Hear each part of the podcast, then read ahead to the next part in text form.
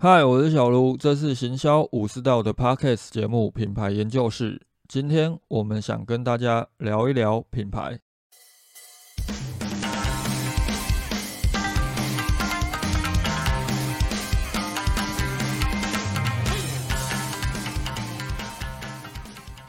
上个礼拜，旧约设计的主理人 （A.K.A. 亚洲男神）跟我分享了一个案例，就是龙村乡他们规划了一个虚拟代言人，叫做知己小姐。而这个案例我觉得还蛮有意思的，我们可以拿来聊一聊，就是代言人对于品牌来讲，它到底可以产生什么样的一个效益？事实上，虚拟代言人他在整个品牌行销啊，包含了整个行销议题上面，它已经不是一个新的东西。我们这边简单举几个例子哦。高雄捷运他们就有推出高捷少女，这是一个二次元的一个虚拟代言人。后来其实像肯德基，肯德基本来就有桑德斯上校这一个形象，他们后来又透过三 D 绘图，把桑德斯上校弄了一个。精壮年轻版的这样的一个形象，当做他们的一个虚拟的代言人形象啊，像韩国的女团 aespa，他们每个人其实也都有自己的一个虚拟的形象啊。我在查各个品牌有什么虚拟代言人的时候，我看到一个案例，其实还蛮有意思的，就是阿里巴巴，中国的阿里巴巴啊，他们有自己的一个头号的虚拟员工，叫做阿亚。那阿亚，如果大家可以去小红书去搜寻。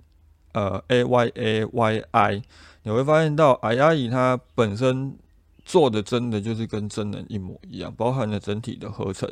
其实都蛮到位的，就反而给人家会有一个惊艳的感觉，好像真的就有这个员工存在一样。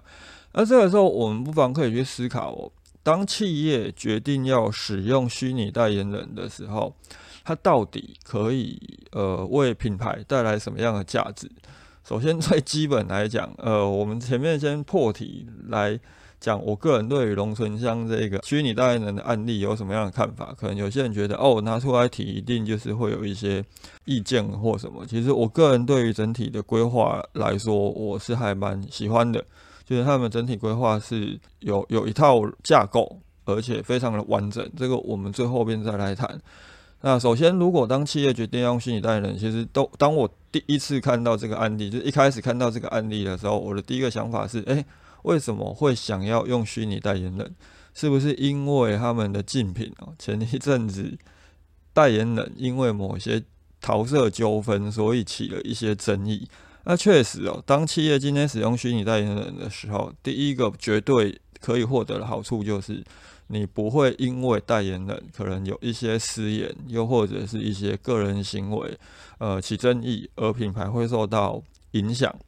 当然，今天我们在使用品牌代言人，又或者使用代言人行销的时候，我们不能只是单纯从这个层面来做思考，我们更要进一步去想哦，回归到最基本来说，代言人他到底可以为品牌带来什么样的价值？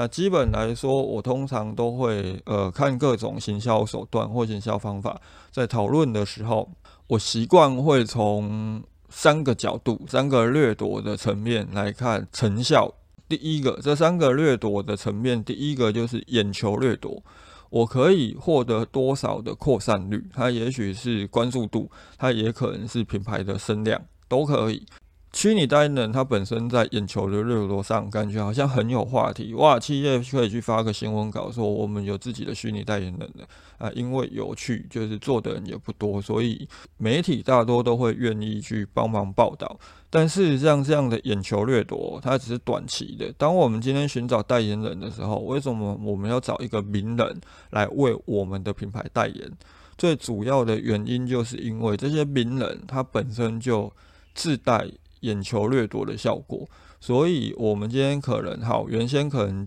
消费者对于你这个品牌是陌生的，但是因为我们找了一个代言人嘛，所以我们一定会在我们的文宣、在我们的各种广告上，甚至我们的产品包装上、我们的呃展示的展板上，都会放上代言人。这个时候，可能消费者他并不是先看到你的产品，而是先注意到，诶，他很喜欢的这个艺人、这个名人。所以他被吸引了，接着他再透过这个代言人去了解到你们的产品，这是我们第一个希望可以去获得，又或者我们可以评估的一个指标，就是你的眼球掠夺度高不高。那眼球掠夺在往下探查的时候，我们就可以去思考，你找这个代言人，他本身能不能为你带来市场的掠夺，也就是市占率的提升。一般来说，如果这个代言人他的形象够好，同时他对于自己代言的产品，他是会去挑选的。就例如像吴念真，他就有这样的一个价值存在，就是他不单单能够吸引大家注意，甚至与大家对于他代言的东西信任度都会很高，那很有可能就可以。为你的产品带来市占率，也就是销售量的提升。那另外一方面，当我们今天在寻找品牌代言人的时候，假设今天这个代言人他本身的受众是非常的精准的，他有一派呃追随他的这些粉丝，他们的身份、他们的样态都非常的精准，就是很很扎实的一块。那这个时候。我们的产品如果跟这一群受众又是吻合的，那很有可能在取得眼球掠夺的同时，你也可以透过这个代言人为这一些粉丝塑造一个他们也都想使用这个产品的一个期待感，所以也能够进一步的去增加你的市占率跟市场掠夺的效果。更往下，我们其实要更着重的是，既然哦。回到前面来讲，好，我们今天假设我们真的只是需要去获得市占率，跟我们希望能够增加销量，其实你未必一定要找品牌代言人，因为你找个网红都能够获得更多的效果，包含的代言人形象，我们可能普遍找代言人价格都不会太过便宜，特别如果你还聚焦在名人的时候。那当然，如果你今天找的不是名人，你找的不是艺人，你其实也很难获得眼球掠夺的效果嘛。所以，同样的一个价格，你可能找一个代言人，你必须投入了这一个代言费，你其实是可以找很多网红的，甚至你可以找很多的伪网红，而且是会转单的那一种。所以，当我们今天真的只是希望能够提高市场掠夺的时候，你未必一定会需要找品牌代言人。那我们为什么会希望能够为我们的品牌找一个代言人？回到代言人这三个字来讲，我们一定就是希望能够找到一个人来为我们的品牌发声嘛？它就代表了我们品牌的一个非常显著的一个形象。所以，代言人行销对我来说，其实从品牌的层面来看，我们会希望能够提高的，甚至于有效提高的，应该会是心智掠夺。也就是我们能够取得多少的新占率，这一点为什么会重要的原因，是因为当一个企业哦，它的品牌形象还不是非常的鲜明，甚至于市场对你的记忆是模糊的时候，如果这个时候你找了一个对的代言人，他可以很快的利用这个代言人的形象跟你的品牌形象进行绑定，甚至于达到一个延伸的效果，让。陌生的消费者对于你的品牌会更加的了解，他们也可能更容易吸收你想要传达的这个品牌的理念。这三个指标对我来讲，它的重要性就会是心智掠夺大于眼球掠夺，再大于市占掠夺。也就是说，我们今天即便没有办法去取得一个顾客的新占率，但是当我们今天品牌的知名度还不够高的时候，我们希望能够透过一个名人。让更多的消费者认识到哦，有这个品牌以及这个产品的存在。这三个指标通常很难面面俱到。最主要的原因是因为，呃，我们可能今天比较偏向于眼球掠夺的时候，我们就很难去取得心智掠夺。我们都很清楚的知道，曾经代言过各种手机品牌的艺人，他们平时未必会去使用这个品牌的手机。这个时候，他就很难建立心智掠夺，他可能会是以眼球掠夺为主，更包含了很多的企业。其实大多数时候，你们都会去迁就于希望能够获得更高的一个声量，获得更高的眼球掠夺，而去忽略了心智掠夺，也就是代言人对于品牌行销的一个重要性。这些东西存在很多的变数哦，包含了像有些时候我们听过一些例子，就曾经有一个品牌，他们找了一个新的代言人，就是新年度的代言人，但是这个代言人除了跟他们的粉丝的形象非常不搭之外，更包含了其实他们跟他整个品牌想诉求的一个方向也不贴近。那后来我就问了他们内部的人，为什么你们会想找这个代言人？他们才讲哦，因为公关公司的考量是这个代言人他当时入围了某个大奖，他得奖的几率很高，所以如果我们找他当代言人，他最后得奖了，对我们的品牌的声量提升有很大的帮助。这其实就是一个把眼球掠夺放在心智掠夺的前面。甚至于你赌的还是一个未来的眼球掠夺。那另外一方面，还当然还会遇到一个状况，就是好公司内部可能也会因为代言人的知名度而有所计较。例如，好 A 品牌找了一个非常知名的一个名人，那 B 品牌当他找了这个名人，知名度不是这么高，他可能从心智掠夺的角度切入，他希望能够拉到更高的新占率。结果这个时候，上面的呃可能是主管，甚至于可能是老板，他们对于品牌的认知不是这么深的。他会不会讲说，哦，为什么你要找这个代言人？他他跟那个 A 品牌的代言人相比，知名度、声量都没有这么高，那我们是不是就是输了？所以这个时候反而哦，这一些的变数，这一些的人为因素，都会造成企业在寻找代言人的时候，可能会有不一样的考量。但是，当你们今天真的想找一个代言人的时候，我蛮建议可以从眼球掠夺，也就是扩散率，以及市场掠夺市占率跟心智掠夺新占率，你们可以自己去评估你们目前的行销目标，想要着重在哪一个方向上面去寻找一个。比较能够为你们取得最大化效益的一个品牌代言人。那我们如果从这三个指标角度来看虚拟代言人的时候，诶，虚拟代言人他是否符合代言人行销应该为企业带来的效益？这个问题非常的好。基本来讲哦，虚拟代言人绝对是最能够建立心智掠夺的选择。原因是因为虚拟代言人既然是虚拟的，他的一切其实都是我们为他塑造的，都是假的。不管是他说出来的话，还是他日常的生活，包含了他的身边的亲友啊、社群的组成结构，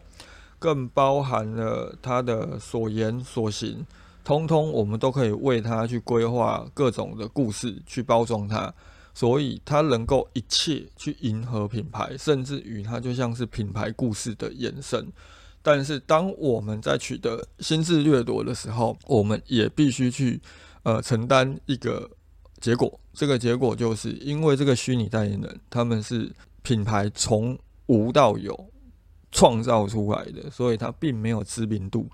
它它没有所谓的眼球掠夺的效果，它更不可能会存在市场掠夺的效果，因为它甚至可能比你们的品牌都还要更不知名。所以这一个时候，企业势必一定要利用更多的广告预算去打这一个品牌的虚拟代言人的声量以及它的市场的能见度。再进一步从这个虚拟代言人让大家认识到这个品牌的存在，这会不会是不好？其实未必，只是企业就等同于是真正的在进行品牌行销，而你们没有办法去获得代言人可以为品牌带来的一个及时的一个利多跟红利，更不要讲像网红行销这一种，完全就是短期的一个订单红利，你们就没有办法去取得。啊，我们其实，在讨论虚拟代言人的时候，我们很常会听到有些人会去讲一个东西，叫做恐怖谷理论。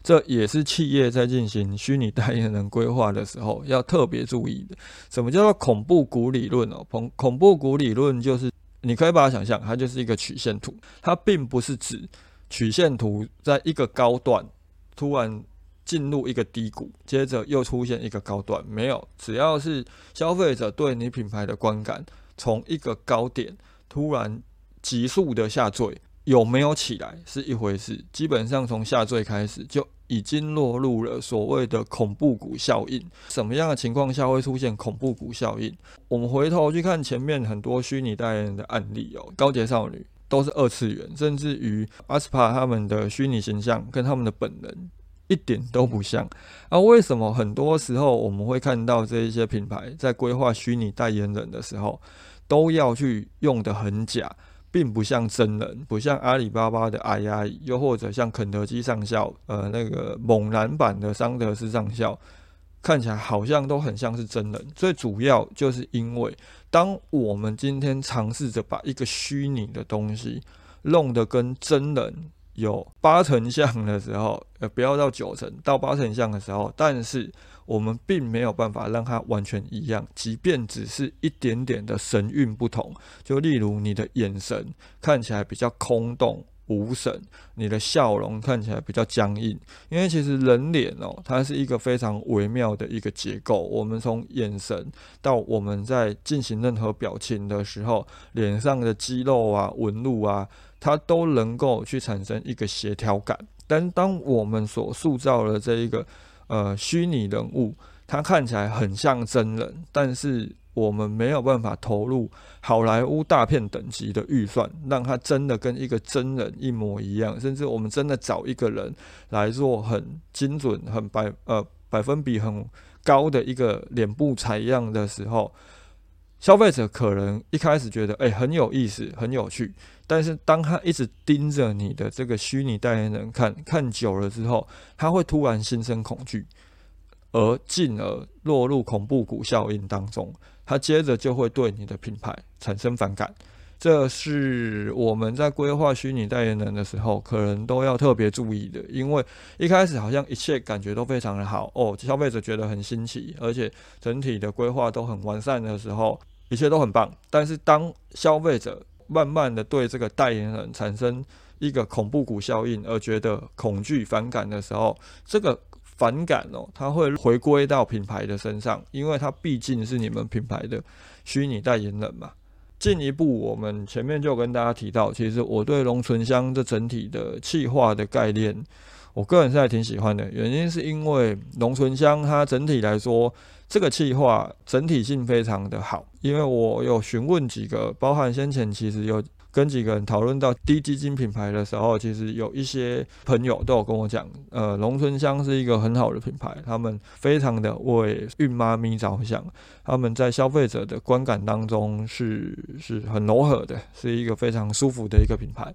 知己小姐的这整个虚拟代言人的计划，原则上来说就已经符合。品牌非常为消费者设想的这个特质，整体的规划其实也非常的完善。他们从前从消费者的角度出发啊，去收集了很多一百位消费者的故事，那接着他们再把这一百位消费者的脸谱合成成知己小姐的这个虚拟代言人。这整体的做法跟策略，从策略到执行面来讲。都相当的到位，企划里面也具备了完整的一个故事性，一百位女性的故事吧。所以，我们从内容行销的角度来看。它储备了很大的一个能量，你可以想象一下，目前这些东西它只是一个线上的行销素材，就有兴趣的可以去 Google、去 IG、Google 知己小姐，他们为他开了一个 IG 账号。当这个一百个故事都发布完之后，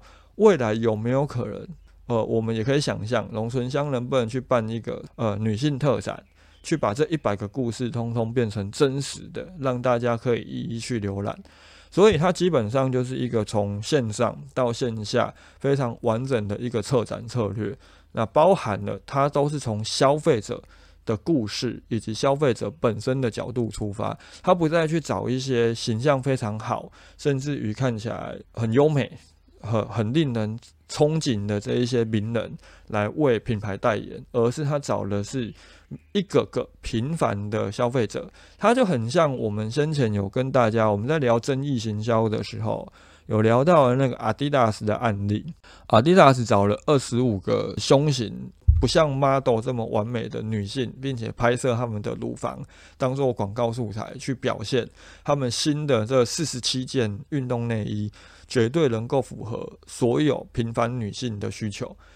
很符合 Adidas 这一个从每一个平凡消费者的角度出发的一个形象。那目前整体上看起来哦。龙春香的做法，它并不是为知己小姐去塑造一个故事，而是她让知己小姐成为这一百个女性的代言人。